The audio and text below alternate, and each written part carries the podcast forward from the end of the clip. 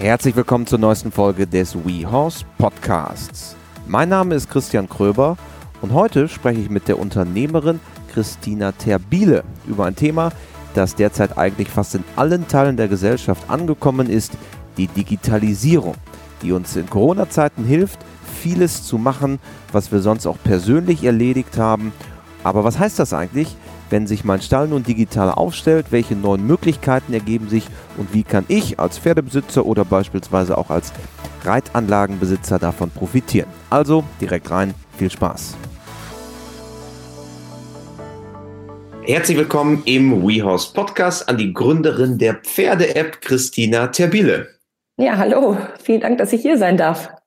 Wir freuen uns, dass du da bist und in diesen Corona-Zeiten ist natürlich die wichtigste Frage erstmal vorweg, wie geht es dir? Wie gehst du mit Corona um? Ja, wir sind gesund. Ich glaube, das ist das Allerwichtigste erstmal. Ähm, auch mein Team ist gesund und das äh, läuft soweit. Ähm, und jetzt haben wir natürlich ein Produkt, was hier in der Zeit, äh, glaube ich, ganz sinnvoll ist. Aber da kommen wir, glaube ich, später nochmal zu. Genau, wir wollen sprechen über Digitalisierung im Pferdebereich, auch jetzt vor dem Hintergrund von vor Corona. Für alle, die dich und die euch noch nicht kennen, was genau machst du, was genau macht ihr?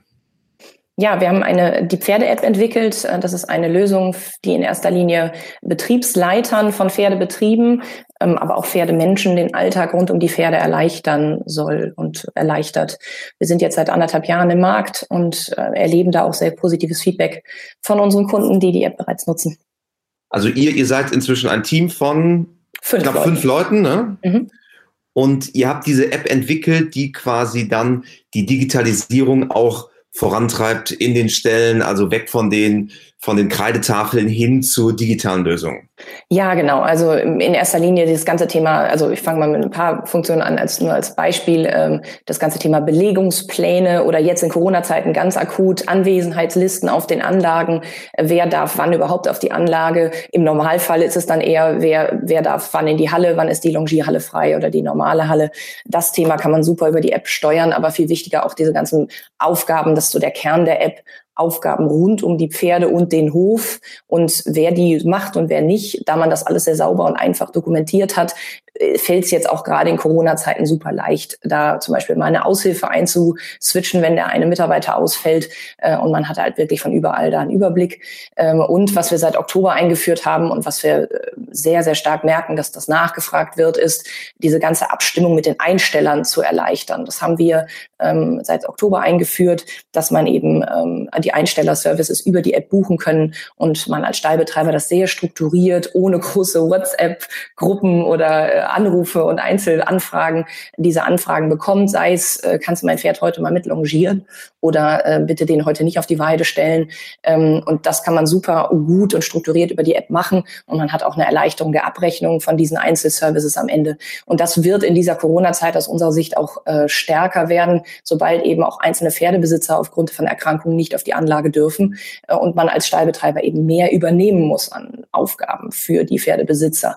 Ähm, und da bietet, glaube glaube ich, unsere Lösung eine gute Chance, sich den Alltag zu erleichtern, weil man sonst ja auch auf großen Einstallerbetrieben auch wirklich verrückt wird vor lauter Anfragen.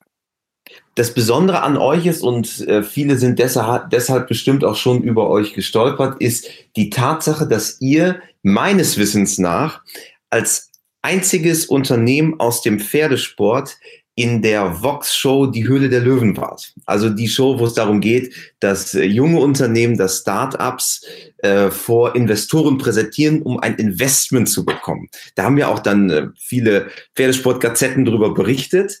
Ähm, ihr wart tatsächlich in der Höhle der Löwen und stimmt das, dass ihr auch die einzigen aus dem Pferdebereich bisher wart?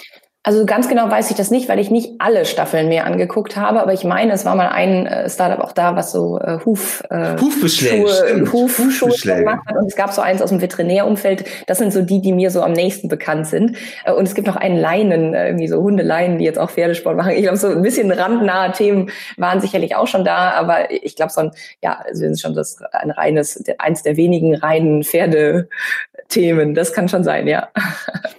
aber es, es war für euch schon was ganz Besonderes, in der Höhle der Löwen zu sein. Äh, ja, unbedingt. Äh, ich muss dazu sagen, mir war die Sendung vor unserer Bewerbung nicht bekannt. Äh, und ich bin überrascht, wie viele Leute diese Sendung schauen. Ich habe mir dann eben ein paar alte Staffeln tatsächlich angeschaut, aber als es darum ging, ob wir uns da jetzt nicht bewerben wollen. Ähm, aber es ist schon was Besonderes. Auch das Medium TV ist für mich und uns was sehr Besonderes gewesen. Und ich weiß auch nicht, ob das zukünftig so mein Medium sein wird. Aber es ist schon auf jeden Fall was Besonderes, war ein Abenteuer auf jeden Fall. Ja. Und man muss sagen, also es stimmt natürlich, wie du sagst, sehr, sehr viele Menschen gucken das. Das ist, glaube ich, eine Show so mit den höchsten Reichweiten auch im, Pferde, äh, im äh, TV-Bereich äh, in Deutschland. Mhm. Wie reagieren dann so Investoren, die eigentlich in ganz anderen Sphären unterwegs sind, dann auf ein Startup aus dem Pferdebereich? Ja, also wir sind wirklich da reingegangen, weil wir gedacht haben, das wäre natürlich immerhin, selbst wenn wir gar keinen Deal kriegen, wovon wir ausgegangen sind, dass wir keinen Deal kriegen, weil wir schon so ein sehr spitzes Thema sind, dass es zumindest kostenlose Werbung im Zweifel ist, dass wir eben ausgestrahlt werden und man von uns hört. Und vorher kannte man uns eben noch nicht so.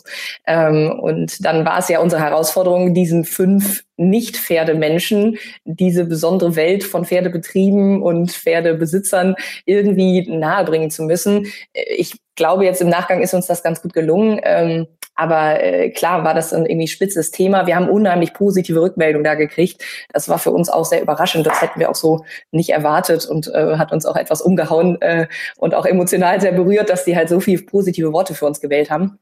Aber ja, am Ende haben wir ja äh, den Zuschlag bekommen und sind da halt auch ganz, ganz froh drüber, dass es ge tatsächlich geklappt hat, was uns sehr überrascht hat. Ihr habt als Investor dann Carsten Maschmeyer bekommen, mhm. den Gründer von AWD, AWD dann verkauft, inzwischen eher so als Tech-Investor unterwegs, hält zum Beispiel Anteile an so einem Limousinenservice namens Blacklane und so weiter. Wie, wie kommt der zu Pferden? Also wie, wie kommt da so die, die, die Verbindung? Also er selber hat mit Pferden gar nichts zu tun. Ähm, er hat sogar eine Pferdehaarallergie. Ich glaube, das hat er auch in der Sendung mehrfach erwähnt. Also auch wirklich eine starke Pferdehaarallergie. Der musste auch äh, Antiallergiker nehmen, als er wusste, dass dort ein Pferd ins Studio kommt. Ähm, also schon eigentlich er selber mit Pferden gar nicht. Er sieht da Potenzial, dass das natürlich auch vielleicht irgendwann für andere Branchen ähm, geht. Und er war vor allem aber, glaube ich, von uns als Gründern irgendwie angetan, warum auch immer. Aber er fand uns gut äh, und hat gesagt, die Idee finde ich irgendwie, auch wenn ich damit gar nicht viel zu tun habe, äh, spannend und äh, ja, deswegen hat er, glaube ich, investiert. Aber genau müsste man ihn wahrscheinlich selber fragen, warum er investiert hat. Aber ich glaube, all in all auch eine sehr, sehr gute Story für den Pferdebereich, dass eine Firma aus dem Pferdebereich auch so exponiert dann unterwegs ist, mit Bildzeitungsberichterstattung und so weiter. Also das ist schon etwas extrem Positives, was ihr auch für euch mitgenommen habt, oder? Ja, es war jetzt nicht mein Leben lang ein Ziel, unbedingt in die Bildzeitung zu kommen, aber es war dort schon ein bisschen irre danach, also wie viel Resonanz wir hatten. Also wir waren im Radio und im Fokus und in allen möglichen ja, Presseberichten und äh, das ist für mich auch ein ganz neues Feld gewesen, womit ich auch beruflich vorher noch nichts zu tun hatte mit PR-Arbeit. Aber ja, man lernt ja dazu. Genau. Und das ganz große Thema, was jetzt ja auch durch Corona aufkommt, ist ja Digitalisierung im Stall. Also ganz viele sehen sich auf einmal mit Sachen konfrontiert, wo sie dachten, na, das muss ich alles nicht machen. Die symbolische Kreidetafel, die hält quasi so lange, wie sie, wie es eben geht. Aber jetzt ändert Corona da ja so ein bisschen auch die, die Arithmetik und, und die Spielregeln. Vielleicht, wenn man einmal von ganz oben drauf schaut und ihr habt ja mit vielen Stallbesitzern zu tun, was konkret bedeutet Corona für das Thema Digitalisierung im Stall? Also darf ich noch einen Blick höher gehen, was heute Pferdehaltung für die Stelle bedeutet. Ähm, ich glaube nämlich, dass heute schon in Summe die Pferdehaltung oder das Betreiben eines Stall, äh, eines, eines Pferdebetriebs schon viel anspruchsvoller ist, als es schon vor 20 Jahren war. Und ich glaube, Corona setzt jetzt dem Ganzen noch ein i-Tüpfelchen auf. Also wenn wir bei der Haltung in Summe anfangen und sagen, ähm, die Pferdewelt hat sich schon in den letzten zwei Jahrzehnten so verändert, dadurch, dass äh, zum Beispiel alleine die Pferdebesitzer viel mehr höhere Erwartungen an die Stallbetreiber haben, viel höhere Voraussetzungen an, an die Anlage, die Stallung, die Fläche setzen äh, und immer mehr auch vom Stallbetreiber den Dienstleister erwarten. Das war auch schon so jetzt vor Corona und das erlebten wir jetzt auch schon in den letzten anderthalb Jahren stark, warum auch da schon unsere App sehr nachgefragt wurde. Ähm, denn also das sind, glaube ich, mehrere Dinge. Das eine ist eben, man erwartet mehr den, den äh, Dienstleister, man macht mehr Services und, und, und erwartet, dass da eben hier mal das Pferd raus, hier doch nicht raus, hier bitte unbedingt mit Maske rausgehen, der auf keinen Fall mit Gamaschen, der doch heute mal bitte Beritt übernehmen, ach nee, doch nicht. Also diese, diese Erwartungen steigen. Ähm, dann glaube ich auch, dass es immer mehr ähm, ja, äh, Menschen gibt, die Pferde besitzen, wo weniger Pferdeverstand da ist. Und ich erlebe täglich in meiner Arbeit, die ich übrigens total liebe, weil ich wirklich verschiedenste Stallställe und Betriebe täglich erlebe, dass viele Stallbetreiber da auch klagen und sagen, ich, ich habe so viel Aufklärungsarbeit zu tun, was pferdegerecht ist. Jetzt Fütterung ist ein gutes Beispiel dafür, ähm, dass man eben da auch im Rahmen hält, was da an Anforderungen auf an Fütterung kommt und äh, dass man da auch Grundaufklärungs Aufgabe plötzlich hat als Stallbetreiber. Ähm, und dass dann durch diese ganze feine Zucht, die ja großartig ist für den Pferdesport, die Pferde auch empfindlicher noch werden und eben auch diese speziellen Anforderungen immer mehr werden, ähm, wo man vielleicht vor 20 Jahren noch ein Pferd einfach in die Box gestellt hätte und Weide wäre schön, wenn es gibt, aber gibt es oft nicht und da auch keine besonderen Anforderungen hatte, ist es heute alles schon auch durch die Empfindlichkeit der Pferde, die Sensibilität, sicherlich äh, sind da größere Ansprüche auch an die Haltung das war jetzt auch schon vor Corona so. Corona setzt jetzt noch ein IP-Tüpfelchen drauf, weil die Ställe plötzlich jetzt diese Anwesenheitslisten führen müssen. Ähm, das ist natürlich auch äh, ja, beliebig unpraktisch. Ähm, gerade die großen Anlagen erlebe ich da, die dann Vorgaben vom Ordnungsamt haben, dass irgendwie, was weiß ich, äh, sechs Leute gleichzeitig auf der Anlage sein dürfen oder zwei gleichzeitig auf der Stallgasse oder drei in der Halle. Äh, das ist ja auch sehr pro Ordnungsamt unterschiedlich offenbar. Ähm, und dass das jetzt eine Herausforderung ist, wie die das lösen, weil äh, wenn ich da eine Liste vor Ort hinlege und der ähm, Einstaller jetzt erstmal vor Ort hinfährt und dann feststellt, er kann gar nicht jetzt gerade gar nicht zu seinem Pferd, weil äh, Zeit ist voll, äh, das ist natürlich eine, eine Anforderung an Digitalisierung, wo die natürlich super unterstützen kann, ne? dass man zu Hause gucken kann, wann kann ich denn heute hin, dann buche ich mir da einen freien Zeitraum und komme dann eben dahin. Das ist natürlich jetzt die Corona-Besonderheit, äh, dann die anderen zwei Punkte, die ich ansprach, und ich glaube, das kam in einem eurer letzten Podcasts auch schon mal vor. Was sind so Dinge, die wir jetzt erwarten müssen im Pferdesport oder generell durch Corona in der Welt ist dieses, dass wir alle krankheitsbedingt irgendwann betroffen sein werden. Wahrscheinlich gar nicht dramatisch, aber es wird zu Ausfällen kommen. Auf der einen Seite bei den Mitarbeitern ähm, des Stalls und das ist ein Riesenthema für die Betriebe. Da müssen die einen Plan für finden, wenn eben einer der Mitarbeiter oder sogar vielleicht der Vorarbeiter ausfällt. Äh, was tue ich dann? Und ich brauche dann eben eine gute Dokumentation, wo ich ganz schnell auch umswitchen kann auf eine Aushilfe oder äh, eben Dinge auch vielleicht als Betreiber dann selber machen kann und der äh, jeweilige Mitarbeiter sehr transparent ähm, äh, schon vorher seine Aufgaben dokumentiert hatte, die man dann eben umschwenken kann. Da erleben wir auch jetzt gerade Kunden, die sagen, Mensch, das, ich, mir sind jetzt auf Anhieb äh, zwei Azubinen ausgefallen, die waren in Ischgl Skifahren ähm, und das war super. Ich konnte jetzt ähm, super äh, umswitchen auf eine Aushilfe, die eben dann ganz schnell mal den Führmaschinenservice oder Weideservice übernehmen konnte, weil es in der App einfach sauber dokumentiert ist. Weil, weil, weil ich es quasi digital habe und, und genau. diesen, die, diesen, ähm, diesen Weg habe, dass ich den, die bisherige Auszubildende fragen muss, sag mal, wie hast du es eigentlich gemacht? Genau. Kannst du bitte ja. der Neuen das erklären? Sondern es ist genau. irgendwo digital abgelegt und dadurch kann man diesen Wissenstransfer schneller vollziehen. Genau, einfachstes Beispiel ist immer der Futterplan. Ne? Den hat ja oft der Fütternde dann im Kopf. Ne? An ganz, ganz, ganz vielen Stellen, die ich erlebe. Und wenn der dann ausfällt, muss das natürlich irgendwie einmal mal dokumentiert werden. Aber gerade in diesen großen Pensionsstellen geht es auch um diesen ja, Paddock-Service, Weideservice. Welche Pferde müssen raus? Wie müssen die raus? Ähm, dass man das eben schnell umswitchen kann, genauso wie du es beschreibst.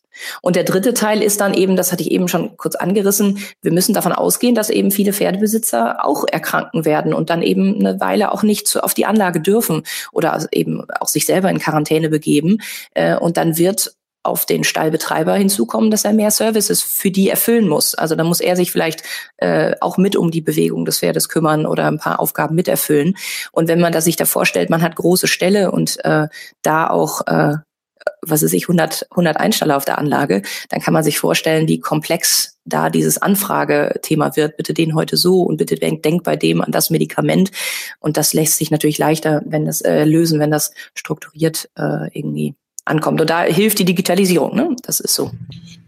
das ist natürlich jetzt erstmal logisch. Ich glaube, es gibt, wie du sagst, ja verschiedene Ebenen. Also ich habe den, den Stallbetreiber, der, der den, Pension, den, den Pensionsbetrieb zum Beispiel leitet. Aber dann habe ich ja auch die Einzelperson. Also für den, für den Stallbesitzer, glaube ich, erkennt man total die Vorteile. Also es ist strukturierter, es ist äh, besser aufgestellt, wenn ich das digital habe, ob es jetzt durch eure Lösung ist oder durch eine andere. Das ist jetzt mal, ist ja auch ähm, erstmal sekundär, aber mhm.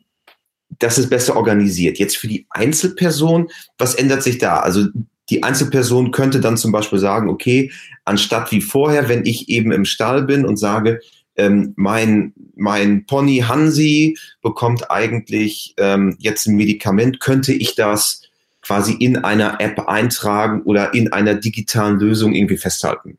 Genau so. Also so ist es. Ähm, du kannst eben aus der Ferne den Stall, also so eine sogenannte Serviceanfrage schicken und sagen, bitte könnt ihr dem jetzt die nächsten drei Tage ein Medikament geben oder den einfach mal übermorgen longieren, weil ich es nicht schaffe oder den äh, der Tierarzt kommt und ich kann selber nicht kommen, äh, kannst du den dem Tierarzt vorstellen. Und das kann man eben strukturiert über die App anfragen. Das kommt beim Stallchef dann auch an einer Stelle an und nicht über verschiedenste Wege.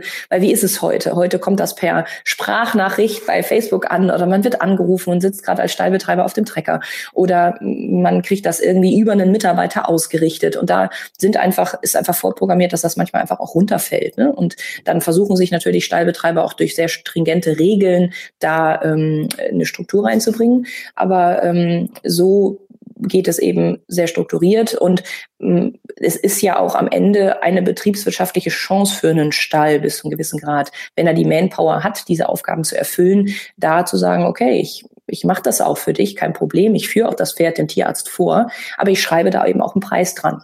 Ne? Und im Zweifel kann ich da eben sagen, ich nehme da eben meine fünf bis zehn Euro für, weil das ist Zeit meines Mitarbeiters. Genau, aber so ist es, wie du es beschreibst. Man kann die Anfrage formulieren, auch als Privatmensch. Äh, und dann ähm, bekommt man die Mitteilung, ob der Stall die übernimmt oder nicht. Es kann ja sein, dass er sagt, Führanlage morgen geht nicht, weil die wird repariert oder so. Er kann es also auch ablehnen.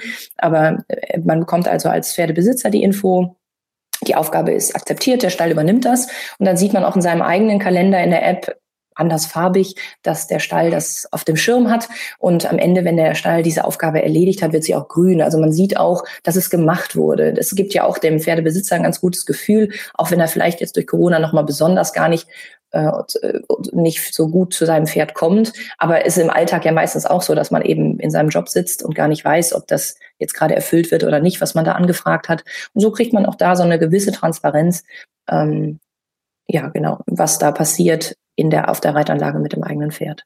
Das klingt jetzt erstmal alles sehr, sehr logisch, glaube ich, was wir hier so erzählen. Und da werden die wenigsten sagen, ja, das macht keinen Sinn. Ich glaube aber, dass die Realität ja auch zum Teil anders ist. Also ein großes, großer Limitierungsfaktor ist Internetanschluss zum Beispiel. Oder wie näher ich mich überhaupt digitalen Lösungen? Wie ist da so deine Erfahrung? Wie sieht die Realität tatsächlich aus? Ja, man hat natürlich verschiedene Gründe, warum man heute das ähm, vielleicht noch über Papier oder Tafeln macht.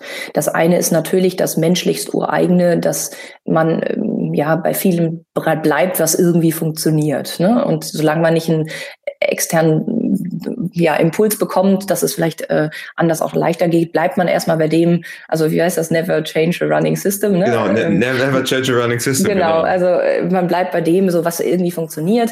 Ähm, ich glaube, viel Wissen auch stelle nicht, dass es solche Lösungen gibt. Dann ist da auch eine gewisse Berührungsangst, weil man auch denkt, das ist total kompliziert und ich brauche dann ewig, um sich da einzuarbeiten und hat dann so eine gewisse Berührungsangst. Die können wir leicht nehmen, weil wir uns schon äh, auch viel Mühe gegeben haben, dass das eine einfache Lösung ist und wir stehen stehen da auch sehr eng eben bei den Mitarbeitern und dem Stallbetreiber an der Seite, um da eben auch bei der Einrichtung zu helfen und so. Ich glaube, das ist ein, ein Faktor. Ähm, ja, und die anderen Thema, Themen, was du ansprachst, gerade Internetverbindung, ähm, klar, ist ein Thema. Gerade viele Lösungen, die es so gibt, auch so Softwarelösungen, die brauchen auch konstant Netzverbindungen. Da haben wir uns jetzt ein bisschen darauf spezialisiert, dass wir damit leben können, dass, ein, dass ein, äh, die App in einem Funkloch bedient wird. Also die braucht zwischendurch natürlich Netz, um irgendwie auch Informationen an die Mitarbeiter weiterzugeben. Aber ich kann eben schon die App auch bedienen in einem Funkloch, weil das ist eine, eine App, die auf dem Gerät zwischenspeichert.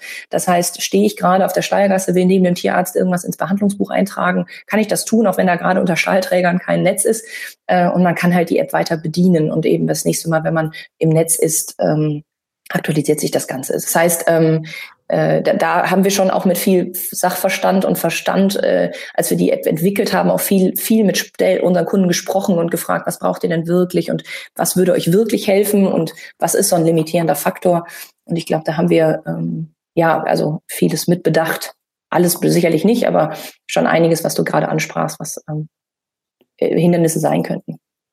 Nun, in der Realität, Christina, ist es ja so, dass man wahrscheinlich nicht immer so auf die Top-Lösung zu Anfang kommt, sondern sich vielleicht der Sache etwas nähern will. Also so ein bisschen die, die, die kleine Lösung versus dann der ganz große Wurf. Ist es denn für mich als Stallbesitzer oder auch als Pferdebesitzer, der beispielsweise eine Reitbeteiligung hat, ist es denn für mich dann überhaupt sinnvoll, das irgendwie über WhatsApp einfach zu machen? so wie es, ja tatsächlich gelebte Praxis ist? Oder sollte ich mich von Anfang an irgendwie einer professionellen Lösung anvertrauen oder vielleicht äh, erstmal nur mit einem Excel-Sheet starten? Also wie, wie kann ich so diese Berührungsängste, die wir ja gerade auch besprochen haben, so ein bisschen rausholen aus dem Thema?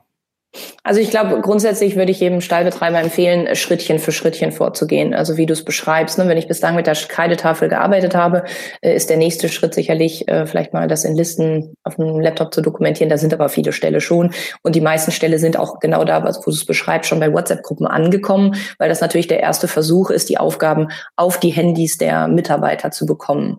Und dann ist der nächste Schritt aus meiner Sicht auch mal einfach sich hinzusetzen. Es gibt ja ähm, diverse Lösungen, die es auf dem Markt gibt gibt, die, die eben hier Unterstützung anbieten. Und man muss sich so ein bisschen überlegen, wo ist der größte Druckpunkt, den ich erlebe in meinem Alltag als Stallbetreiber? Und da sollte ich nach einer Lösung suchen. Ich kann nur Mut machen, da einfach auch mal ähm, sich in einer, in einer Internetrecherche hinzusetzen oder einen von den Anbietern mal zu kontaktieren.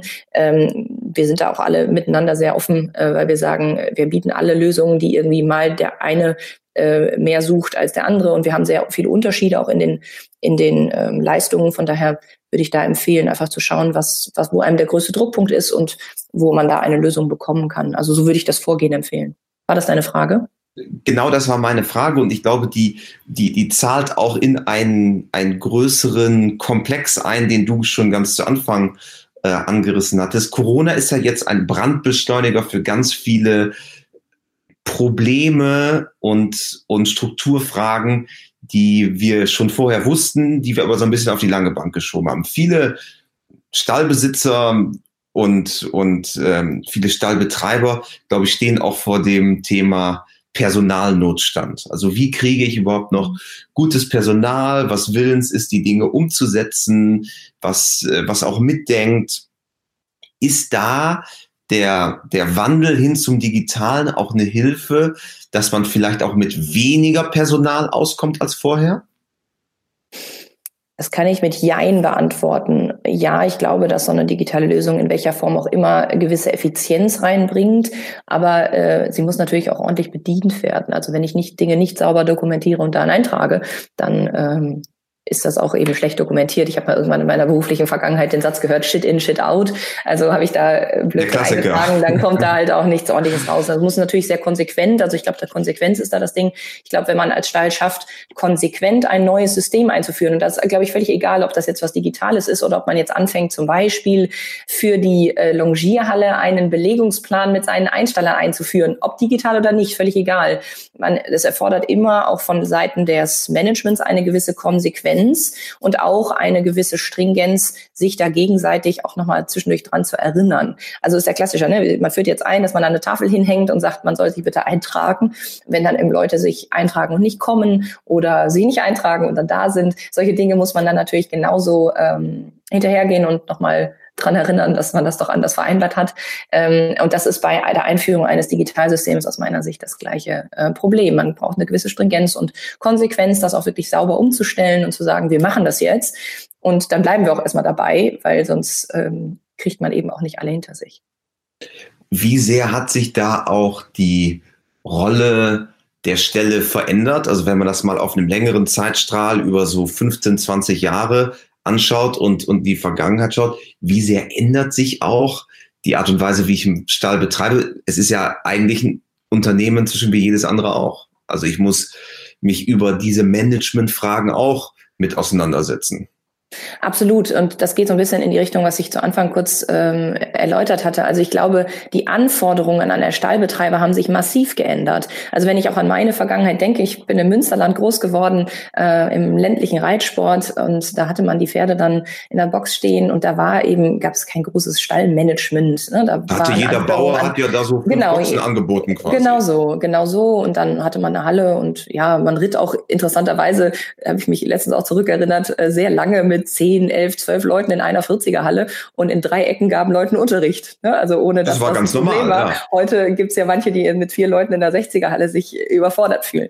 Und ähm, ich glaube, da das sind so an, das ist so was ich meinte mit Ansprüche an auf an Anlagen und an Fläche und an die Haltung, und dann natürlich die etwas sensibleren Pferde heutzutage, die durch die Zucht sicherlich auch mehr Allergien, mehr Empfindlichkeit, was Staub angeht, mehr, äh, ja, auch sonst Empfindlichkeit äh, mit sich bringen. Ich erinnere immer gerne an unsere Pferde früher. Wir hatten einen Sattel für alle Pferde. Äh, wenn ich das heute meinen zwei Mimösis, die ich auch als Dressurpferde habe, äh, da muss der Sattel schon genau sitzen, sonst sind die tatsächlich auch sehr empfindlich. Ne? Ja, ja. Und das hat sich alles so ein bisschen sehr verändert. Auch wenn ich mir zum Beispiel geschworen habe, äh, für meine Pferde mir nie so eine äh, Fliegenhaube zu holen, beziehungsweise eine Maske für die Weide, weil ich das immer albern fand. Äh, der erste Sommer meines einen Pferdes auf der Weide, der drehte total durch, also weil der halt so empfindlich war. So, und das sind so Dinge, die natürlich ein Stallbetreiber auch merkt. Ähm, und diese, ähm, ja, das muss, wie du sagst, betriebswirtschaftlich auch funktionieren. Äh, er kann nicht bedingungslos auch pauschal einfach die, die ähm, Preise erhöhen. Natürlich, dann kamen jetzt solche Themen wie äh, die Heukrise dazu, was natürlich eben im letzten Jahr oder vorletzten Jahr auch schon dazu geführt hat, dass die Preise angepasst werden mussten. Die Einstalle haben eine dominantere Rolle aus meiner Sicht als früher. Äh, und dann auf der anderen Seite ein großes Thema eben der äh, geringere Pferdeverstand an manchen Stellen. Also gerade das Thema Fütterung hatte ich angesprochen. Ähm, das ist natürlich schwierig für einen, einen Stallbetreiber, der das Ganze seit 40 Jahren betreibt und auch wirklich tiefe Pferdeahnung hat ähm, und der dann Wünsche oder vielleicht auch absurde Futterwünsche dann bekommt, wo es heißt, der muss mehr, noch mehr Heu, noch mehr irgendwas bekommen, was natürlich auch am Ende nicht gut ist ab einer gewissen Grenze äh, und oder eine besondere, sonst ganz viel Hafer oder so, obwohl es ein, ein Freizeitpferd ist, was gar nicht viel macht. Und das ist natürlich sehr differenziert und, und äh, macht es für einen Stallbetreiber in Summe herausfordernder und schwieriger. Ähm, und es muss, wie gesagt, am Ende betriebswirtschaftlich laufen. Meine Erfahrung ist da, ich sehe ja täglich sehr, sehr viele Ställe und, und komme jetzt auch aus der Unternehmensberatungsvergangenheit und gucke dann natürlich auch so, so ein bisschen betriebswirtschaftlich auf diese Anlagen ähm, und stelle fest, dass äh, viele dadurch ähm, jetzt ganz gut wirtschaften, wenn sie wirklich diese einzelnen Services, die sie auch alle machen, die meisten machen ja irgendwie, dass sie klar das Pferd mal dem Schmied vorführen oder dass sie meine Salbe mehrfach ins Auge tun. Aber bislang wussten sie gar nicht, ja, wo sie es aufschreiben sollen. Und dass sie, wenn sie anfangen, diese Dinge aufzuschreiben, und auch wirklich abzurechnen, dass das äh, ganz gut funktioniert. Und Zeit tatsächlich funktionieren sehr gut Kinderreitschulen, also sehr diese äh, ganz kleinen, äh, das so gerade im städtischen Umfeld äh, ist aus meiner Sicht eine gute Lösung. Muss man aber auch äh, das können ich wollen. Auch. also genau das glaube ich auch. Also wenn immer ich gefragt werde, und das kommt schon das ein oder andere Mal vor, von ähm, Bereitern, die gerade ihre Ausbildung fertig haben, zum Beispiel, was glaubst du, was könnte man so machen? Sage ich immer, eine Reitschule in einem deutschen Ballungsgebiet mit ÖPNV-Anschluss. Ja, also eine S-Bahn-Station in der Nähe. Und mit jemandem, entweder hat man selber das Talent dafür oder man hat jemanden im Team, der auch so mit den Eltern und äh, die Kinder sind meistens, glaube ich, nicht das Problem, sondern mit den Eltern umgehen kann. Ich glaube, das ist eine Herausforderung, die man da auch mitbringen muss. Und da hilft ja dann auch wieder, wenn man es digital aufgestellt hat. Also ich, ich ähm, kenne es von meiner Schwester. Meine Schwester betreibt eine Reitschule in der Nähe Osnabrücks auf unserem heimatlichen Hof. Und die hat über 100 ähm, Reitschüler pro Woche dort in normalen Zeiten, jetzt nicht in Corona-Zeiten.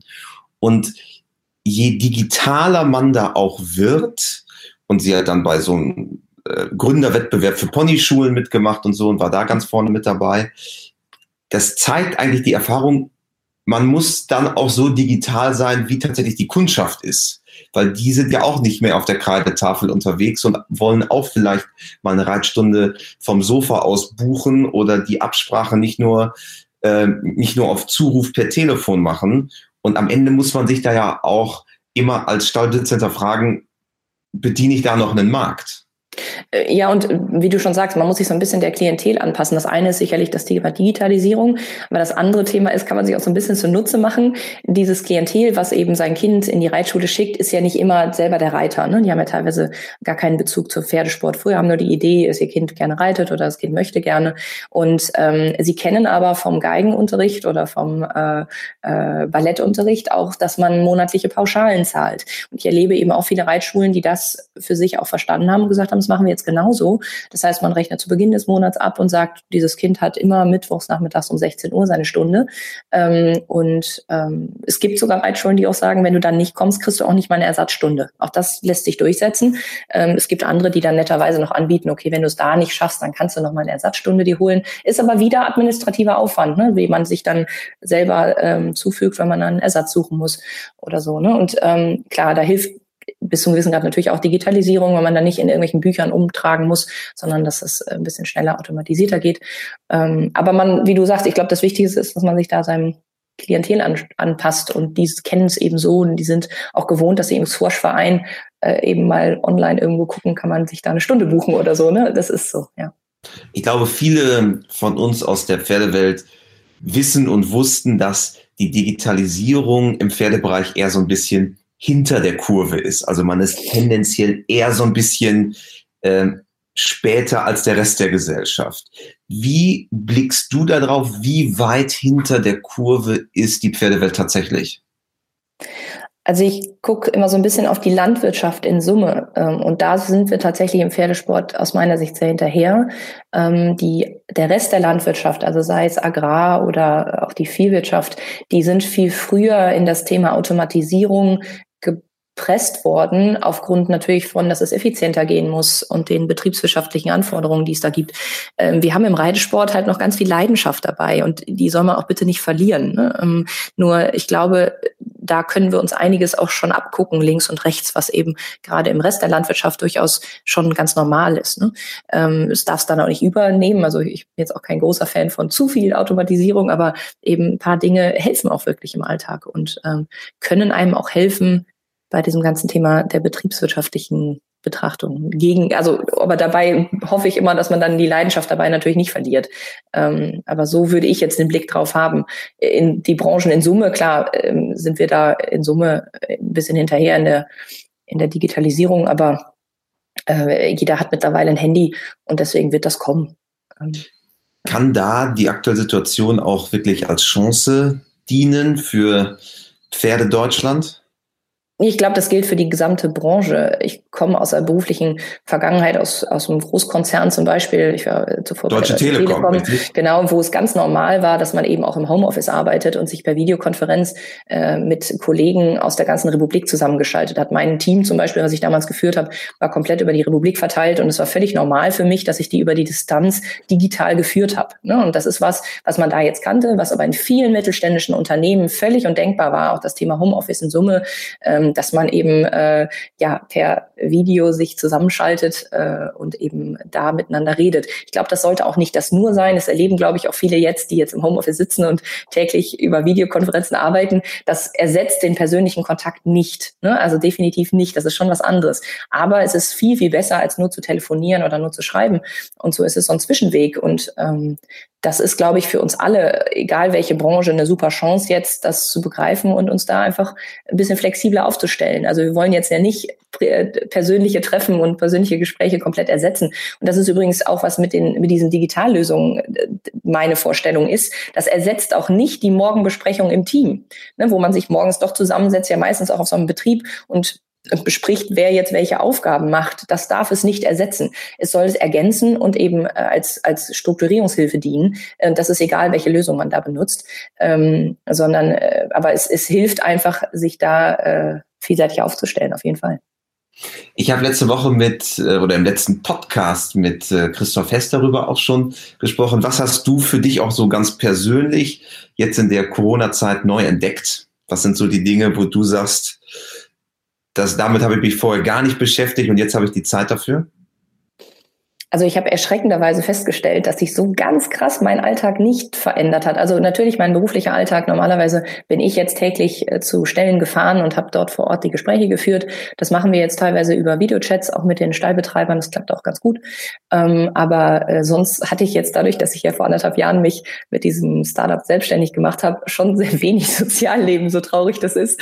Und äh, so, dass wir auch viel schon äh, ja jetzt nicht abends dann noch groß was unternommen haben äh, ich bin sehr froh, dass ich meine Pferde habe und da auch nach wie vor hin darf und das hoffe auch, dass wir da einen Weg finden, dass da nicht der Rest der Bevölkerung böse auf uns schaut, dass wir da zu unseren Pferden dürfen, sondern dass wir es mit sehr viel Verstand und ähm, äh, Vorsicht und äh, ja, Sozialbewusstsein auch machen.